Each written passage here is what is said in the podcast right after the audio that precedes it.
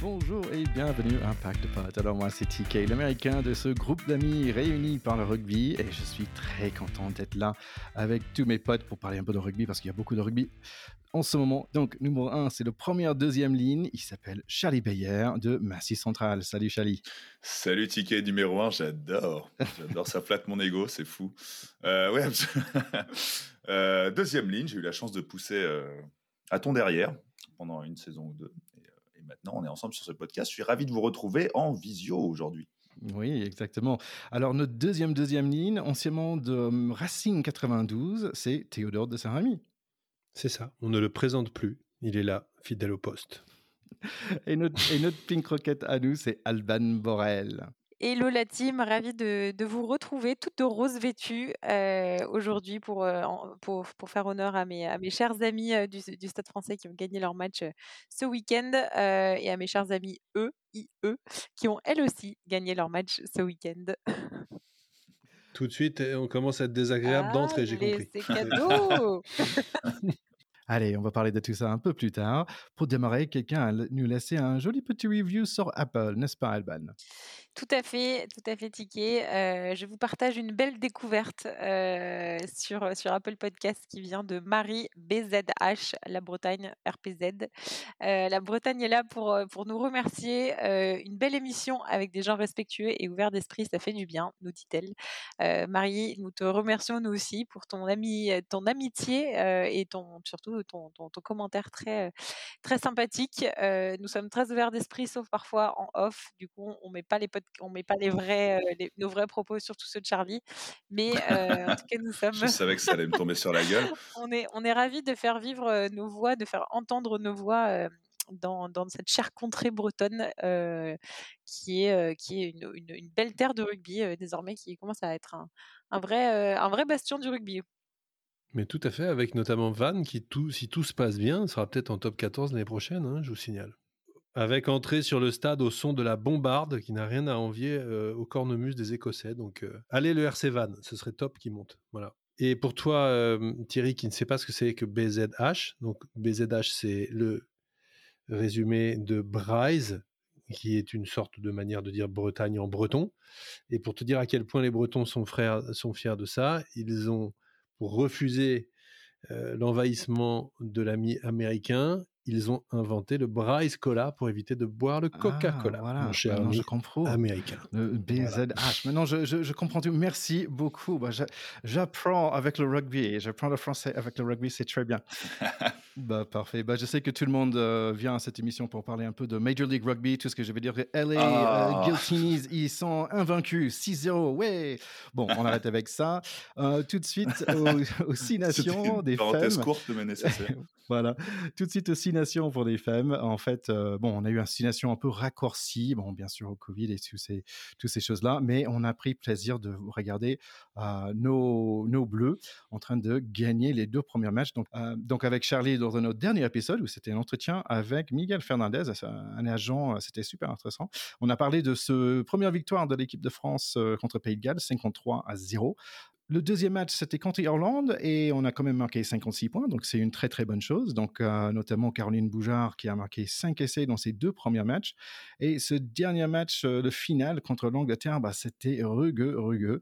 Euh, contre l'Angleterre, ça, finit 10 à 6, mais quand même c'était un sacré plaisir de regarder ce match, vraiment vraiment sympa, très très engagé sur les deux côtés. c'est bon, on va dire un match avec beaucoup de cœur. Ouais, beaucoup de cœur avec malheureusement une victoire du coup anglaise. Euh, je dirais pas en dépit du match parce qu'elles ont plutôt mérité, elles ont été plus calmes euh, que les Françaises qui se sont un petit peu affolées. Ça m'a rappelé un peu euh, les Français dans les années 90, quoi. Voilà, c'est on s'excite, on joue plutôt mieux, on domine, on est dégoûté à la fin et paf, good game, les Anglais qui disent que c'était super voilà, mais tu as perdu quand même. Donc c'est très très frustrant et je trouve que d'une certaine manière ça raconte un peu aussi l'histoire du rugby féminin qui a 20 ans de retard sur le, rugby masculin euh, et on le voit dans ces matchs-là qu'elles perdent alors qu'elles pourraient les gagner et on le voit aussi dans l'écart euh, qu'il y a avec certaines nations dans lesquelles euh, ils n'ont pas 20 ans mais 40 ans de retard il n'est pas très, normal de mettre 50 points deux fois de suite et puis d'aller batailler in extremis sur le dernier match. Donc, c'est ce qui est un petit peu dommage encore sur ces compétitions, c'est que le niveau n'est pas très homogène Et c'est vrai que ça, on note là une différence, en particulier quand on voit le tournoi des équipes de garçons, à part avec l'équipe d'Italie, avec, on l'a fait, on l'a souligné plein de fois, des matchs extrêmement serrés entre les nations qui se valent. Voilà. Donc quand il y a 50 grains, il y a un peu moins de plaisir quand même, même si c'était sympa pour les Françaises et même si ça a validé les premières sélections, comme tu l'as dit, il y a plusieurs filles qui ont marqué pour leur premier match et ça c'était super. pour, moins de plaisir pour toi. Moi, moi personnellement, j'aime bien regarder tous ces belles essais par les, par les Bleus là. Je trouvais ça superbe. Oui, mais il manque un petit côté de, il manque cette dramatique qu'on aime bien quand même. En France. en France. je suis d'accord avec toi, Ticket. J'aime bien le beau jeu et ça fait plaisir de voir des, beaux essais dérouler. Mais, mais c'est vrai, Théo, tu as, raison sur un point c'est qu'on a encore cette, cette hétérogénéité au sein, au sein des groupes et je pense qu'il s'est encore plus accentué là dans le format du Six Nations cette année parce qu'il était, il était très différent, il était raccourci donc il y a aussi moins de, moins de confrontation et il y a quand même vraiment deux pilules bien, bien mise comme il faut, on peut le dire comme ça, par les Françaises euh, à leurs adversaires. c'est joliment dit. Et, c'est moi qui fais que l'émission n'est pas assez respectable. Et, pareil pour les Anglaises, alors que euh, moi, tu vois, je m'attendais à un France-Irlande, euh, Irlande-France plutôt un peu plus disputé pour le coup et en fait, les, les, voilà, les Françaises ont quand même largement dominé. Et c'est vrai que le match qu'on attend toujours dans un Six Nations féminin, c'est le crunch. Vous allez me dire dans le masculin aussi, mais on va dire que le vrai enjeu, il est dans ce, dans ce match-là. Et, je trouve que cette année, les Françaises ont été beaucoup plus combat beaucoup plus, beaucoup plus bien meilleure dans des zones de conquête vraiment très importantes qui étaient la, mêlée et la touche, ou alors les Anglaises étaient vraiment très nulles, mais elles ont été surdominatrices en mêlée comme je crois elles l'ont rarement été, et, ça faisait vraiment plaisir à, voir quoi. Le, défi physique était, clairement au rendez-vous. Après voilà, moi je reste toujours un peu sur ma, j'ai l'impression d'avoir souvent cette même analyse quand on parle des, des, crunchs, c'est que les Françaises donnent tout leur cœur, mais presque parfois oublient un peu la tête, c'est-à-dire qu'on on voit des Anglaises beaucoup plus, tu le disais, beaucoup plus calmes, presque réfléchies sur leur jeu, à savoir que, ok, il y a un, gros vent là qui va passer, qui n'est pas pour elles. Elles ont mal commencé leur match, elles font pas non plus une très belle performance, mais elles finissent par gagner euh, à la fin du coup de sifflet final. sans avoir fait grand chose, mais en voilà, en ayant maîtrisé leur, partie d'une certaine façon, alors qu'elles avaient quand même pas entamé grand chose. Donc on, peut reprocher quelque Bienvenue part. Dans les... Bienvenue dans les France-Angleterre masculins des années 90, quand, quand tu étais dans ta poussette et Charlie rentrait au CP. Bah, je, pense que les années 2010 aussi, non Nous, nous... on s'en souvient. C'est ça, et, du coup, tu voilà, il y a, y a, aussi un peu un manque de, de lucidité parfois dans, dans, certains choix de jeu. L'envie est trop, est trop, presque trop débordante et on oublie, on en oublie un peu les, les quelques éléments clés qui te font gagner ce genre de match. et, c'est dommage. Mais bon, voilà, après, ça, montre aussi une certaine une capacité de résistance face à des grosses équipes comme ça. Mais on n'a pas encore franchi l'étape de se dire les Anglaises sont dans un mauvais jour, on, va les prendre et on, saura les prendre et, avec la manière. quoi. Moi, tant que je vois sa fille Ndiaye rentrer dans les intervalles. Ah bah, elle, c'est la star. elle me fait rêver.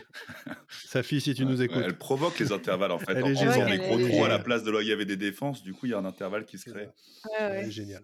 Mais euh, ouais, tu dis, tu dis Alban que les Anglaises ont un peu raté leur début de match. La deuxième mi-temps n'était pas leur meilleure mi-temps. Non, non, c'est clair. Donc euh, c'était un peu.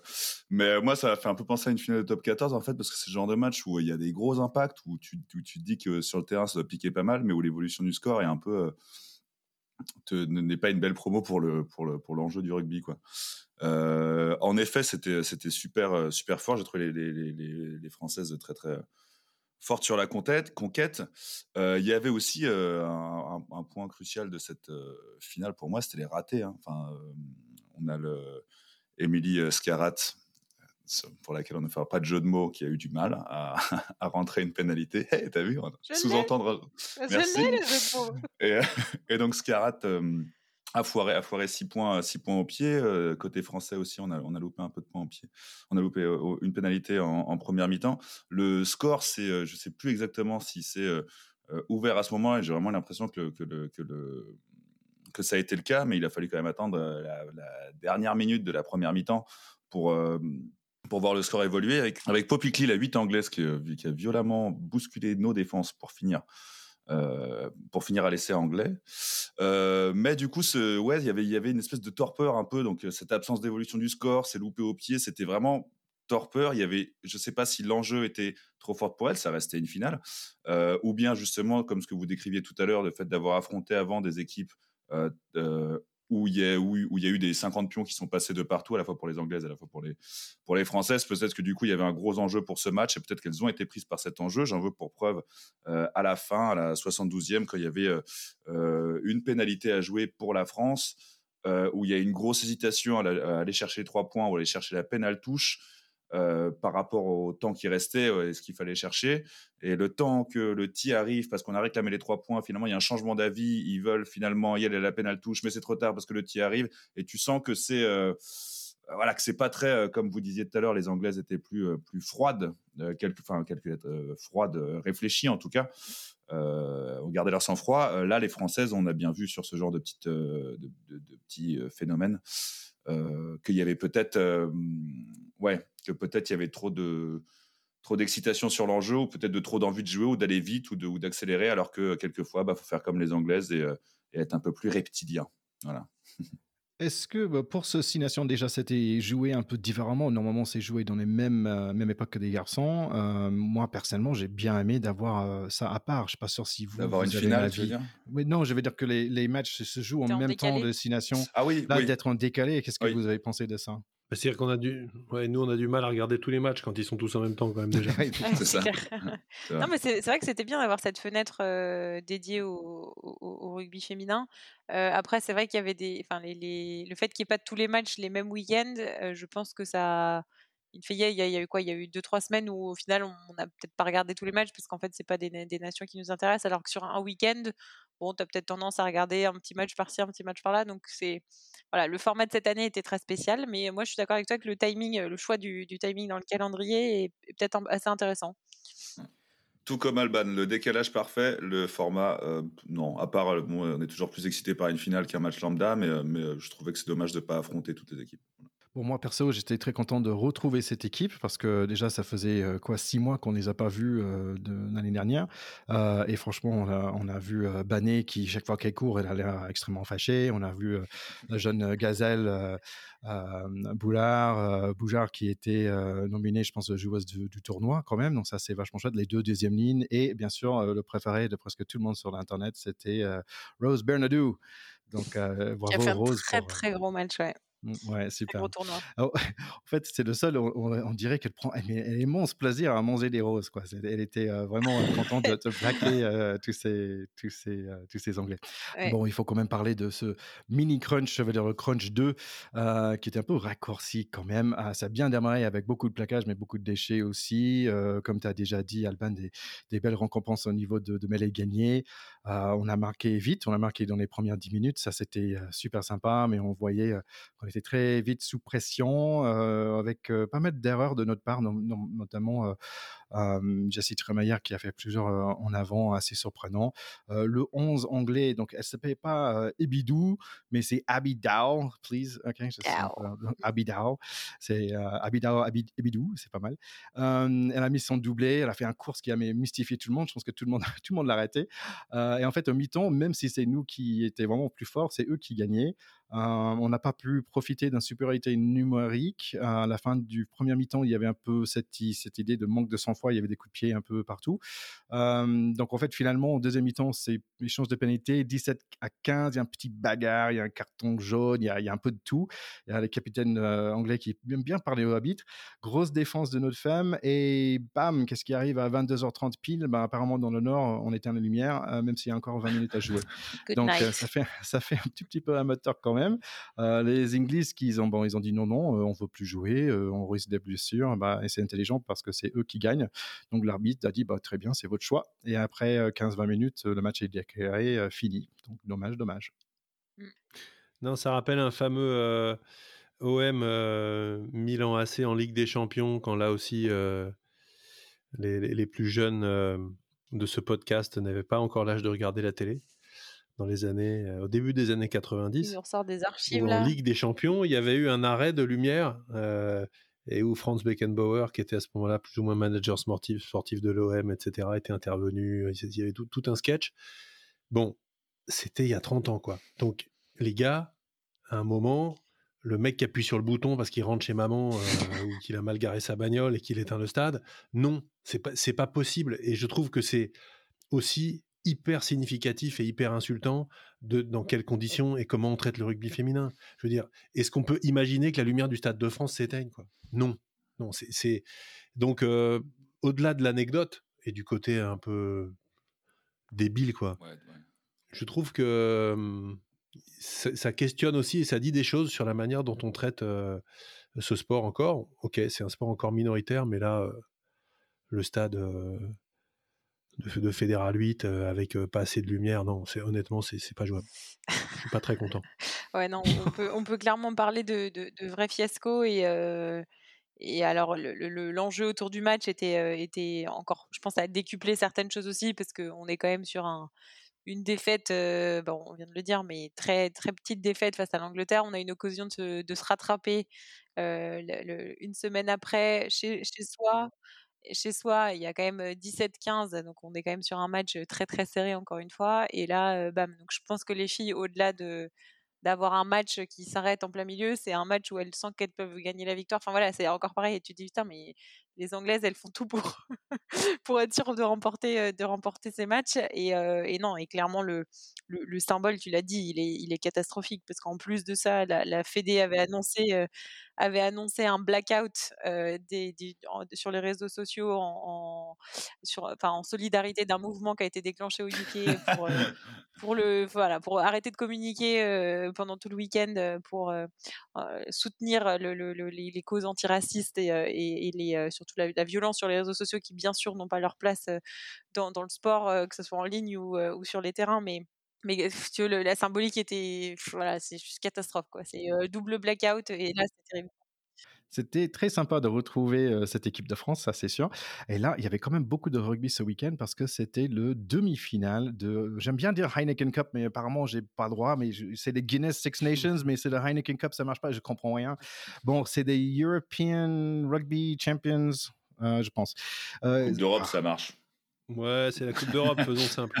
Make it simple. ok, ok. Mais quand même, il y avait plein d'équipes de France, donc ça, c'était la bonne nouvelle. Donc, euh, pour le premier match, je vais faire ça très vite. Premier match, c'était Toulouse-Bordeaux. Et voici mes notes. Bordeaux contre les Galacticos de Toulouse avec des arrières de fou. Ils marquent d'abord des Bordelais, ils ont l'air d'avoir une très bonne défense. Mais la belle équipe de Toulouse revient avec ont deux level avec Lebel, qui, après un joli claquette de Maxime Madar, marque le premier essai. Donc il faisait super match avec beaucoup de pluie et beaucoup de ballons glissants, des câlins un peu musclés. Jalibert, il va vite, mais Dupont aussi. Les deux équipes ne sont pas tranquilles, tranquilles, comme il dit Mr. Barnes. J'étais un peu surpris que je ne me suis pas endormi et faire le petit sieste. Mais tout doucement, le soleil sort un peu pour Toulouse 14 à 6. À 72 minutes, un autre essai de Dupont, le follower, c'est 29 à 9. Et voilà, Toulouse en finale. Qu'est-ce qu'on peut rajouter à ça? C'est très bien résumé.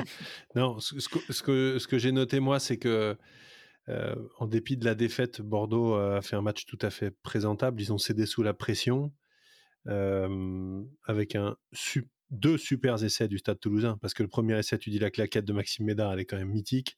Euh, petit 4 deb de Baptiste Lebel, qui a quand même des cannes de feu, donc euh, c'est génial. Et puis le, l'essai que met euh, Antoine Dupont, qui part d'une chandelle récupérée par Chelsea Colby de manière complètement acrobatique, quelques belles passes à nouveau, et puis une remise intérieure sur Antoine Dupont. Ces deux actions de classe qui sont extrêmement méritées. et donc, de ce fait-là, je trouve que le Stade toulousain mérite complètement sa victoire. Maintenant, c'était un peu tristounet. Et ce qui m'a surtout frappé, moi, c'est quand même le talent de Mathieu Jalibert. et je me demande si quand même il n'est pas en train de devenir le number one, parce que là, c'était confrontation directe avec, Romain Ntamak.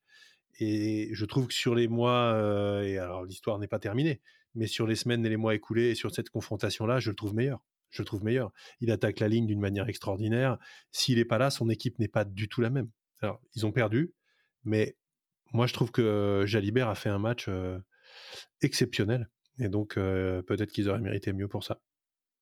Oui, oui, non, mais c'est voilà, je, te rejoins Théo sur, sur cette analyse. C'est vraiment dommage que, que l'UBB n'ait pas su prendre le, le pas sur ce, sur ce match-là. Après, honnêtement, moi, je, je, regarde, ça fait plusieurs fois que vraiment je regarde de A à Z tous les matchs de, nos chers amis, amis toulousains et je dois dire qu'ils ont une, capacité offensive qui est juste, qui est, qui est juste incroyable, quoi, avec Ouais. des, des, à la fois des gestes techniques et de la, de la vitesse qui, qui, qui, qui s'est renversé n'importe quel match, mais très contente de, de voir, de voir les Toulousains à nouveau en, en finale, je crois, dix ans après leur dernier titre, pour une finale Ouais. Franco-française. puis t'as Aki aussi Aki, qui fait un très match très gros euh, match, ouais. En défense, mais C'est un joueur discret, mais c'est un joueur très discret euh, et c'est marrant, mais c'est vraiment le, le, ouais, le- le genre de joueur, le, le genre de premier centre qui est parfait dans son rôle, gros, dé- gros défenseur qui va fixer euh, toute une défense énorme et match. Mm. qui fait un- en plus un très très gros match. Ouais. Alors dimanche, on avait La Rochelle contre Leinster. Euh, il a fait beau. La Rochelle, ils ont un défense sublime. Ils ont, euh, ils encaissent environ un essai par match. Donc ça va être très testé contre les Irish. Euh, Dans les avants, donc a Hurley, Furlong, Ryan. Pour les arrières, bah, c'est le reste de l'équipe d'Irlande. quoi. En plus, il y a une actrice, Rose Byrne. Euh, cet arbitre, sa tête me dit quelque chose, peut-être des mauvais souvenirs. Cinq fautes dans les premières sept minutes et un carton jaune pour La Rochelle. Donc c'est logique pour les Irish. Les choses rentrent en ordre plus ou moins, avec un, un pénalité un joli drop, même à 14. Des pénalités échangées, on est 15 à 14. Et là, ça commence à rouler côté jaune, surtout pour la deuxième ligne, Skelton. D'abord, un essai par l'ami Adrit, suivi par un super effort de Skelton pour marquer un sublime essai. Et là, c'est final complètement français. Ouais, final 100%, final 100% français. Surtout, euh, surtout je, je dois avouer, euh, j'avais vu le quart de, La Rochelle c'était très plaisant et, euh, et, ça joue beaucoup. Et de toute façon, les voix en top 14, ça joue beaucoup, c'est formidable. Mais euh, autant, autant je leur prêtais plein de qualités, autant quand j'ai vu leur adversaire, j'étais pas sûr qu'il y, ait une finale 100% française.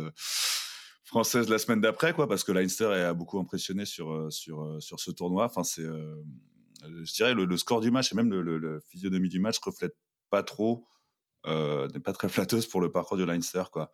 Euh, en gros, La Rochelle m'a vraiment impressionné quand euh, euh sur, ils étaient vraiment beaucoup plus offensifs. En effet, euh, bah, quand ils se sont retrouvés à 14, euh, comme tu l'as dit, il y a eu très rapidement, ils ont été, ils ont été pardon, quand ils ont joué à 14 contre 15, très rapidement, ils ont perdu des points, mais ils ont su ils ont su bien gérer cette, cette partie-là en, limitant la casse avec ce drop et jusqu'au bout. Enfin, ça allait de partout. C'était super impressionnant. Et à la fin, vraiment, enfin, il y a eu la moitié de la seconde mi-temps, vraiment un moment où j'ai l'impression que le Leinster a un peu décroché. Mais à la fin, c'était c'était la furie. Et le Leinster n'existait plus face à, cette équipe à qui j'aurais pas, sur laquelle j'aurais pas parier sur la victoire avant le match. Ils m'ont beaucoup impressionné et j'ai vraiment hâte de voir ces deux équipes offensives, en fait, ces deux équipes très portées sur l'offensive et sur les lignes arrières aussi dont tu parlais avec Toulouse-Alban. En finale, j'ai vraiment très envie de voir cette finale. Ouais, Charlie, euh, je suis tout à fait d'accord avec toi. Le Leinster était plus là à la fin, mais le mérite en revient quand même à cette équipe rochelaise euh, qui a forcé le destin d'une manière magnifique. C'est vraiment un superbe match, je trouve. Euh, c'est à regarder même en replay pour ceux qui ne l'ont pas vu, parce que d'abord en face, à l'équipe d'Irlande, hein, à 3-4 mecs près. Donc il ouais. faut savoir quand même que les provinces irlandaises, leur objectif de l'année, c'est la Coupe d'Europe, et c'est des mecs qui jouent en équipe nationale et en Coupe d'Europe. Le reste du temps, ils font 4 matchs dans l'année, ils sont pas de top 14 à côté. Donc c'est plus que l'objectif de l'année, c'est mmh. leur championnat quasiment. Donc venir les taper comme ça, alors qu'ils ont effectivement euh, une équipe au complet, hein, ils n'ont ils ont pas d'absents, alors que le début de match est à l'avantage des Anglais, carton jaune, euh, des, essai des, Anglais, pardon, des Irlandais, euh, carton jaune, essai des Irlandais, et là tu te dis, bon bah voilà, euh, La Rochelle sont arrivés en demi-finale, c'est bien qu'ils soient arrivés jusque-là, mais là ça y est, la machine va se mettre en place, ça va être très compliqué, et pas du tout. Pas du tout. Les Rochelais rentrent dans le match, peu à peu recollent. Le petit drop de Yaya West est ouais. extrêmement précieux ça me rappelle hein, le, le, fameux drop de Titou la maison en Coupe du Monde dont on a parlé ensemble. Euh, c'est non, non, on est là. Non, non, vous n'allez pas prendre le large comme ça. Ça se fait pas comme ça. Et puis la deuxième mi-temps, euh, on, on, ressent ce que le Leinster, je trouve, nous a fait ressentir bien des fois, et le Munster aussi à la grande époque, ce côté inexorable de possession qui ne change jamais de main. Et en fait, le Leinster défend, défend, défend, mais tu te dis, ils vont craquer un moment, c'est pas possible autrement parce que La Rochelle avait tous les ballons. Et là-dedans, euh, tu as eu des individualités complètement euh, au-dessus du lot. Pierre Bourgarit, le talonneur, qui fait un oui. match mais stratosphérique en attaque, en grattage et en défense.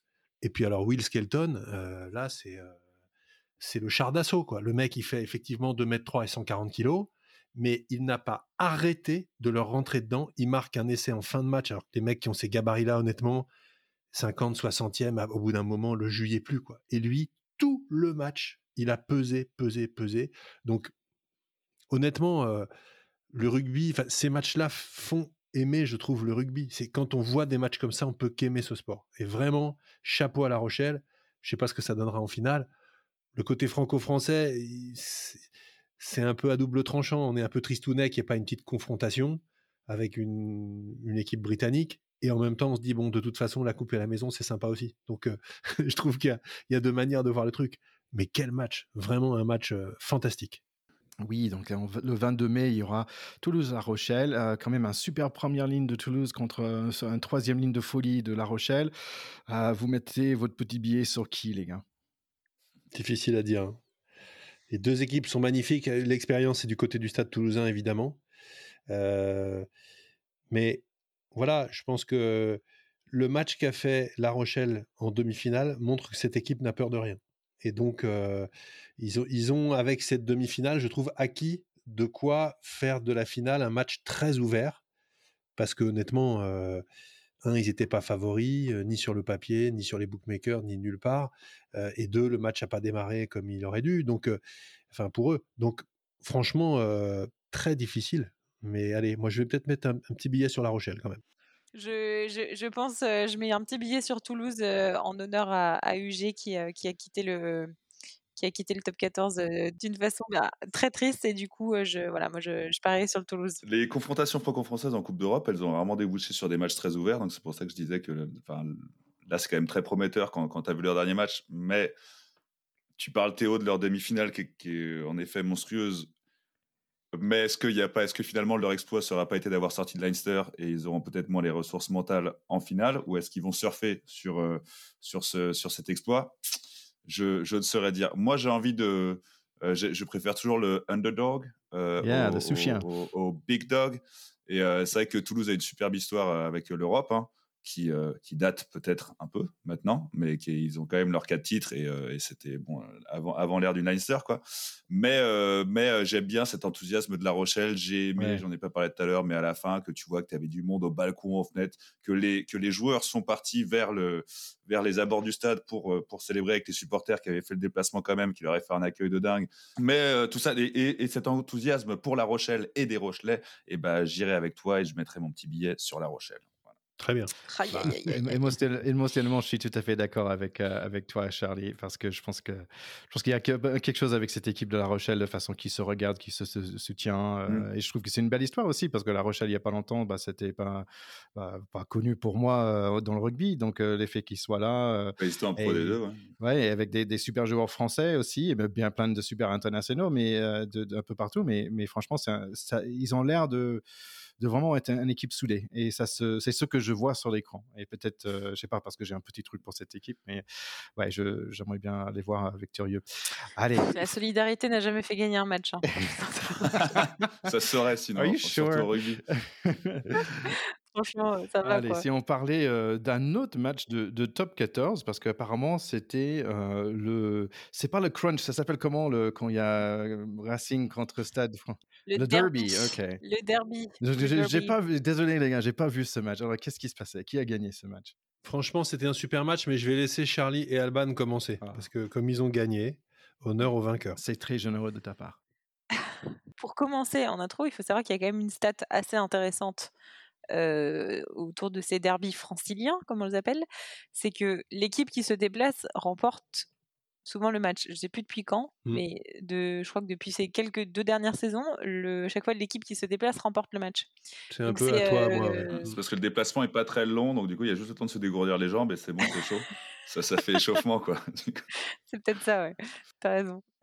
Euh, honnêtement, j'étais, euh, je dois avouer hein, que j'étais assez surpris par, par l'entame de match des Parisiens. Quand on, parlait tout à l'heure, tu, disais, ça, ça, se saurait si la solidarité faisait gagner un match. Je pense qu'ils ont fait preuve de beaucoup de solidarité, les Parisiens. et je pense que ça s'est joué aussi peut-être là-dessus, c'est que, c'est que il y avait la volonté pour le Stade français d'aller chercher une place dans les, dans les, dans les six premiers pour éventuellement. En, gros, là, on perdait. la saison était. il n'y avait plus grand chose à aller chercher dans cette saison. Donc, je pense que ça a servi. C'était quasiment un match de phase finale. C'est ça, exactement. Donc, je pense que ça a servi de, ça a servi de moteur. Euh, là, Stade Français m'a beaucoup impressionné. Après, je pense que le Racing a quand même euh, moi, j'ai vu le Racing remettre, euh, remettre, reprendre un peu la main vers la fin de match et je dois t'avouer que j'étais pas des plus sereins à la fin. Et euh, il y avait un truc dans. C'est beau l'honnêteté. Bah, c'est vrai, c'est vrai. Et surtout que. Je suis ému. je vais pleurer. Là, je suis sûr que c'est de l'ironie encore. C'est un grand sentimental, Théo. Et, et, et, et je. Je, bon, ça va parce que je suis, on est dans le camp de ceux qui ont gagné, mais c'est vrai qu'on avait dit qu'on en parlerait, Théo, de, de, de, la fin de match. Mais c'est vrai qu'il y a eu un grattage un peu un peu. Je, disons que je serais, je serais, Racing, je serais, je serais euh, un peu, un peu, j'aurais un peu le seum, quoi. Voilà, un peu sévère. de, ce, voilà, de, ce petit grattage à la fin. Bon, est-ce qu'Alban a autre chose à dire? Non, non, non, mais euh, c'est, tu, enfin, on en a rapidement parlé, mais c'est vrai qu'une entame de match, un 16-0, euh, déjà dans ce genre de, de, match, tu peux difficilement espérer une, une remontada des, comme on connaît. Mmh. Et encore, je suis d'accord avec toi, Charlie, on n'est pas passé loin de. on, se fait, les, les, les Racing se font pénaliser sur un dernier ballon, mais qui aurait très facilement pu finir derrière les poteaux. donc, donc voilà, il y a, y a, un manque de maîtrise sur le, le, début du match. Les Parisiens, je pense, ont été assez opportunistes sur quelques actions. Et, et ça fait le game. Mais, mmh. mais le, le, jeu, mais le, la, le changement, les changements, euh, les changements, je crois, du Racing ont quand même largement changé la physionomie du match. Et je, je, pense, in fine, que honnêtement, le, Racing, enfin, je sais pas, je pense d'un point de vue niveau, même, même sans Ficou, aurait peut-être pu gagner le match. Avec Ficou, bien sûr. Ficou, ça reste le meilleur joueur parisien. Mais voilà. Ça y est, vous avez fini? Bon, On a envie de prolonger un peu, mais, mais vas-y.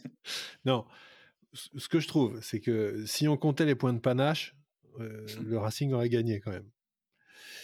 Parce que euh, je rappelle qu'il y a quand même quatre essais pour le Racing, un seul pour le Stade. Donc, ok, c'est un jeu euh, dans lequel les points au pied comptent et sont inscrits sur le tableau de marque. mais Joris Second, il, il enquille tout, top, très bien. L'essai du Stade français, c'est quand même un essai casquette parce que c'est un ballon à moitié dégueulé, un coup de genou de, dans le ballon, euh, etc. Enfin, c'est vraiment pas de chance. Le, Racing sur ce coup-là a vraiment pas de chance. Euh, et en fin de match, quand effectivement ça semble plier et qu'à la 80e, le Racing amorce cette remontée de terrain, ils font 75 mètres sans perdre le ballon. Et je trouve, mais c'est pas là qu'ils ont perdu le match, donc il y a aucun scandale là-dedans. Ça méritait un point panache franchement, l'arbitre siffle un peu vite. C'est vrai que Luke Jones arrive un peu sur le côté, il est déséquilibré, il dit qu'il tombe. Quatre fois sur cinq, c'est pas sifflé cette faute-là dans le courant du jeu. Donc euh, il le mmh. siffle, ok, admettons, d'accord. Euh, mais c'est pas là que le Racing perd le match. Le Racing perd le match avec une entame catastrophique, mmh. une première mi-temps où il touche pas un ballon en conquête et en touche en particulier, euh, et 0-16 dans des matchs en jeu.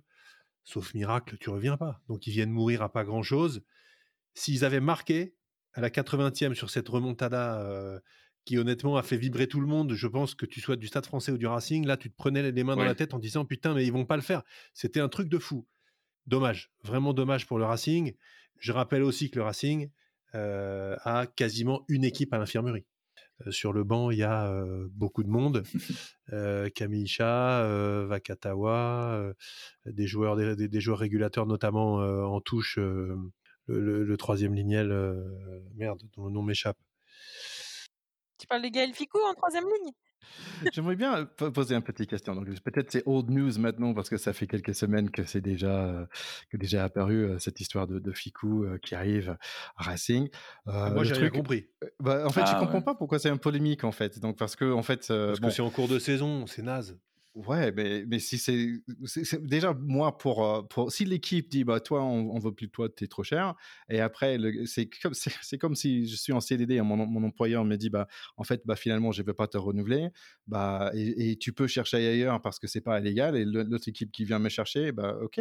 Mais là c'est ton côté américain là. Nous on est des sentimentaux, on t'a déjà dit Thierry.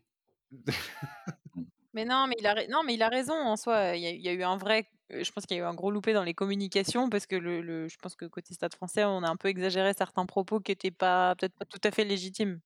honnêtement, je suis supporter du Stade français, mais moi je pense que c'est encore notre, notre cher président qui a, qui a loupé une occasion de, de, de moins parler de Ster. grosso modo, il me semble en plus que le Stade français voulait d'abord voulait se débarrasser de Ficou parce que, enfin, par un calcul très simple et, que je peux comprendre au niveau. Mais c'est eux qui ont, qui ont, qui ont mis le prix qu'ils pensaient légitime. Mais quand tu faisais un ratio prix et match joué, c'était vraiment un, enfin, c'est complètement un trou dans ton budget. Je comprends qu'ils veuillent le changer. Donc ils ont changé. Ficou, dans ses premières déclarations en plus, expliquait que lui aurait préféré rester avec ses copains, au moins finir la saison. Enfin, que ça venait pas vraiment de lui. C'est juste qu'on lui a dit voilà quoi, il faut libérer de ça, semblait être un accord un peu commun au début. Mais une fois qu'il est parti, bah, c'est là où, euh, où euh, Hans-Peter Wild euh, a un peu trop dit, a un peu trop fait ses calculs justement, qui peuvent être vexants pour un joueur parce que quand, quand on dit ouais, mais en fait il nous coûte tant par match, je sais plus comment, il était arrivé à, à, son 150 000. par match, évidemment. Oui, c'est totalement, con. Totalement con. quand tu vois que c'est le mec qui te fait gagner les matchs que tu aurais pu gagner. Non, mais que ce soit que soit pour gagner ou pas, en fait, c'est très con parce que de, toute façon, même si ce raisonnement est vrai, c'est lui qui, enfin, c'est lui qui a fixé le prix. Donc euh, voilà, lui. Il savait qu'il était international, c'est pour ça qu'il allait le chercher. Bon, bref. Et, euh, et en fait, derrière, ça, c'est un peu, je pense, à coup de déclaration envenimée, mais mais il n'y a jamais eu de, jamais eu de, moquerie. Hein. C'est juste qu'il y a eu un moment. Euh, je pense que Ficou, on a eu ras le bol de se dire attends, mais on fait passer pour le connard alors qu'au début tout allait bien et que je devais juste partir. Et il y a eu aussi des joueurs du vestiaire, le vestiaire parisien, qui ont pris sa défense en disant enfin bon euh, voilà, d'ailleurs, il y avait une image à la fin du, à la fin du derby qui était assez mignonne où euh, Ficou qui allait serrer les paluches euh, dans cette tenue flambant du Racing. Il y a d'autres joueurs qui s'amésaient à le faire chier avec des drapeaux du Stade français comme ça. Oui, c'est bon enfant. Qu'il n'était pas trop loin. Mais voilà, je pense que c'est oui, c'est complètement bon enfant. C'était ça, ça prouve bien que les vestiaires. S'il n'y a pas eu de session vestiaire, c'est qu'on voit bien que clairement c'était juste une mauvaise déclaration déplacée d'un président. Et je pense que ça a fait marrer Lorenzetti, mais c'est son jeu et c'est le président qu'il est aussi. Ça l'a fait marrer aussi un peu de charrier là-dessus. Et, euh, ça n'a pas aidé à, garder les, les, têtes froides, je pense. Mais pour le coup, c'est une bonne guerre. C'est rien de. Mmh. Oui, donc voilà un peu de top 14. Théo, est-ce que tu peux nous dire où nous sommes globalement? Parce qu'il y a les barrages qui arrivent bientôt. Oui, et eh ben écoute, on a en fait un, top 6 euh, qui se dessine, mais pas complètement fermé, avec Toulouse et La Rochelle qui sont qui caracolent un peu en, tête. Donc je pense que ce sera les deux demi-finalistes. Surtout que La Rochelle a encore un match en moins, est à 67 points et, Toulouse à 72. Derrière, on a les quatre suivants qui sont a priori installés, qui vont se battre pour y rester. Clermont, le Racing, Toulon et Lyon. Et puis, euh, Lyon qui est à 57 points est quand même talonné d'assez près par Castres à 55, Bordeaux-Bègle à 53 avec deux matchs en retard, et le Stade français à 53 aussi, mais sans match en retard. Donc ça veut dire que, grosso modo, Castres, Bordeaux-Bègle et le Stade français ont encore une chance d'accrocher le wagon des 6 en faisant sortir de là Lyon, voire Toulon sur un malentendu, mais Toulon ayant un match de retard aussi. Bon. Et en bas, euh, Agen qui a quand même marqué deux points cette année. Je suis désolé, je suis obligé de le noter. Euh, et juste au-dessus, Pau à 36 points qui peut peut-être se sauver encore euh, en allant accrocher Montpellier ou Bayonne qui sont à 40 points. Mais Montpellier ayant deux matchs en retard aussi, ça va être dur. Voilà. Tiens, question par rapport à ça, parce que je vois sur le truc, euh, il y, a, Agen qui a un certain couleur, il y a Pau qui est orange, mais ça veut dire quoi cet orange? C'est Agen qui va le reléguer, non? Ça veut dire effectivement que, le, Pau est barragiste, parce que le 13e de top 14 joue le finaliste, ce qu'il appelle le finaliste de Pro D2, c'est-à-dire le match, le, gagnant de 3-4 contre 5 et 5-6. Le gagnant, ils jouent ensemble, après ça va, va affronter le 13e de top 14. Tu as celui qui est premier de Pro D2 qui monte. Et celui qui est deuxième de Pro D2 après une sorte de petit match, de petit match qualificatif, machin, joue un match de barrage contre le 13e du top 14. Ah, ok, ok, je savais pas. C'est exactement ce que j'ai dit. bon, merci pour ces clarifications. Mais ça, c'est encore, c'est encore des concepts qui échappent totalement euh, à Thierry, puisque euh, je rappelle qu'aux États-Unis, les montées et les descentes dans les ligues fermées qui veulent se partager le gâteau, ça n'existe pas. Ça nous permet de faire un petit clin d'œil à Heineken euh, qui a vanné les mecs du foot qui ont essayé de, privatiser ah la Ligue des Champions en faisant une ligue fermée. et ils ont fait une pub en disant Don't drink and start a league, ce que je trouve quand même assez drôle. C'est-à-dire, Ouais, démarre pas une ligue quand t'es quand bourré comme un cochon. Et j'ai trouvé que c'était pas mal, honnêtement. Ouais. En fait, c'était assez drôle parce que j'écoutais des podcasts en anglais par rapport à ça, des, trucs de, de basket et de, et de foot, mais en fait, ils comprenaient rien. Ils disaient, mais qu'est-ce qui se passe? Mais c'est pas fermé déjà. En fait, ils comprenaient pas qu'il y avait ce système. de- hallucinent, les Ouais, non, ils disent, attends, mais c'est comment ça fonctionne? Mais Et c'était hyper intéressant d'avoir un autre américain qui parlait à ces gens-là pour expliquer, bah non, en fait, tu peux descendre et tout. Ils disent, ah ah bon, ah bon, vraiment? Bon, bref.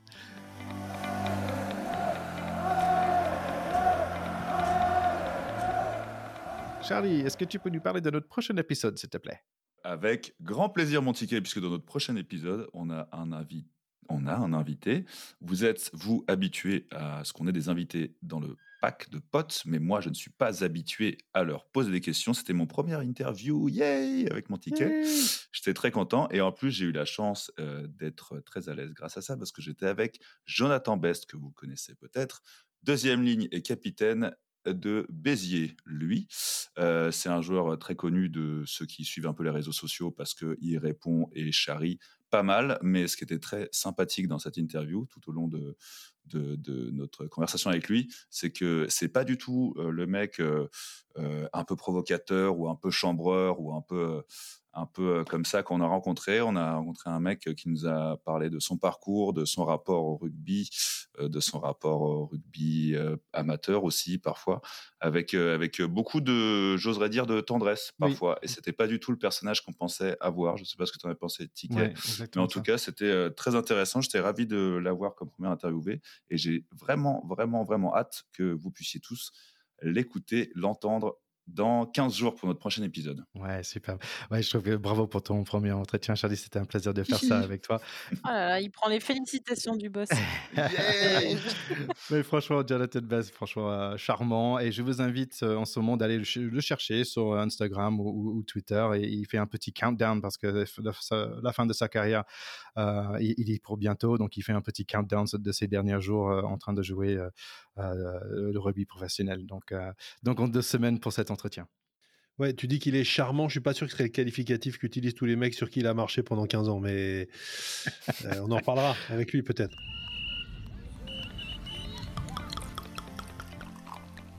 Je voulais parler rapidement de Recycling Rugby, nos amis qui font des, c'est une association qui fait, qui font des super euh, sacs avec des ballons de rugby recyclés. En, en ce moment, ils sont en train de faire un, en ce moment, ils sont en train de faire une action euh, pour euh, James Lassis, qui est en fait le deuxième ligne euh, de Nice, qui s'est fait gravement blesser lors d'un mêlée très récemment. Donc, euh, 100% des bénéfices de- des ventes de, des sacs de recycling rugby dans le mois de mai seront reversés à la cagnotte de soutien de James Lassis. Donc, rendez-vous sur la page Facebook de Recycling Rugby pour participer. Ils ont aussi maintenant un Instagram aussi, donc Recycling Rugby. Donc, on les félicite bien sûr pour cette, cette action. Et en parlant de réseaux sociaux, bien sûr, allez euh, regarder les initiatives de Recycling Rugby, mais vous pouvez aussi laisser des petits commentaires et les euh, et likes sur nos, sur nos prochaines publications. N'hésitez pas à partager les initiatives dont on vous parle et à partager euh, nos contenus, nos épisodes. Euh, plus on est nombreux, plus on rit. Ouais, et puis sur les réseaux, il y a également un, un autre podcast ami qu'on aime beaucoup, n'est-ce pas Thierry? Euh, Un peu plus léger. Est-ce que tu l'es, toi, un peu plus léger, à force Je, je suis en ce moment, oui, c'est vrai. Donc, c'est un podcast que j'ai fait avec ma diététicienne qui s'appelle Fanny Coutin. Et c'est vrai que je perds un peu de poids, ça fait du bien. Je suis toujours première ligne, il faut être honnête, hein, mais peut-être euh, un jour je passerai un, un troisième lac. Donc, je serai super content. Donc, euh, si vous, vous aussi vous cherchez à perdre quelques kilos, en fait, c'est un, c'est une discussion euh, en toute simplicité par rapport à ce chemin que je suis en train de, de vivre. Euh, donc, voilà, c'est rendez-vous sur toutes les plateformes de, de podcast. On est régulièrement dans les top 10 de nutrition, dans les podcasts de nutrition. Donc, je suis assez content à ce niveau-là. Donc, ça se passe, ça se passe plutôt bien. Sympa. Épisode combien, Thierry? Épisode 10 bientôt cette semaine. Ouais, pas mal. Moi, j'ai Ouais. moi, j'ai toujours pas perdu de poids. Comment on fait? T'as Est-ce que tu as écouté un peu plus léger? Docteur, j'écoute Oui, pourtant tous les épisodes, mais je n'ai pas perdu un gramme. Docteur, j'écoute. C'est très inspirant. Non, c'est très agréable pour, pour le coup. euh, très agréable à écouter. Merci, Alban. Donc, voilà pour aujourd'hui, les gars. C'était un vrai plaisir de vous retrouver. Allez, les gars, en deux semaines. Ciao, ciao. Salut tout le monde. Salut, la bise à tous. Bye bye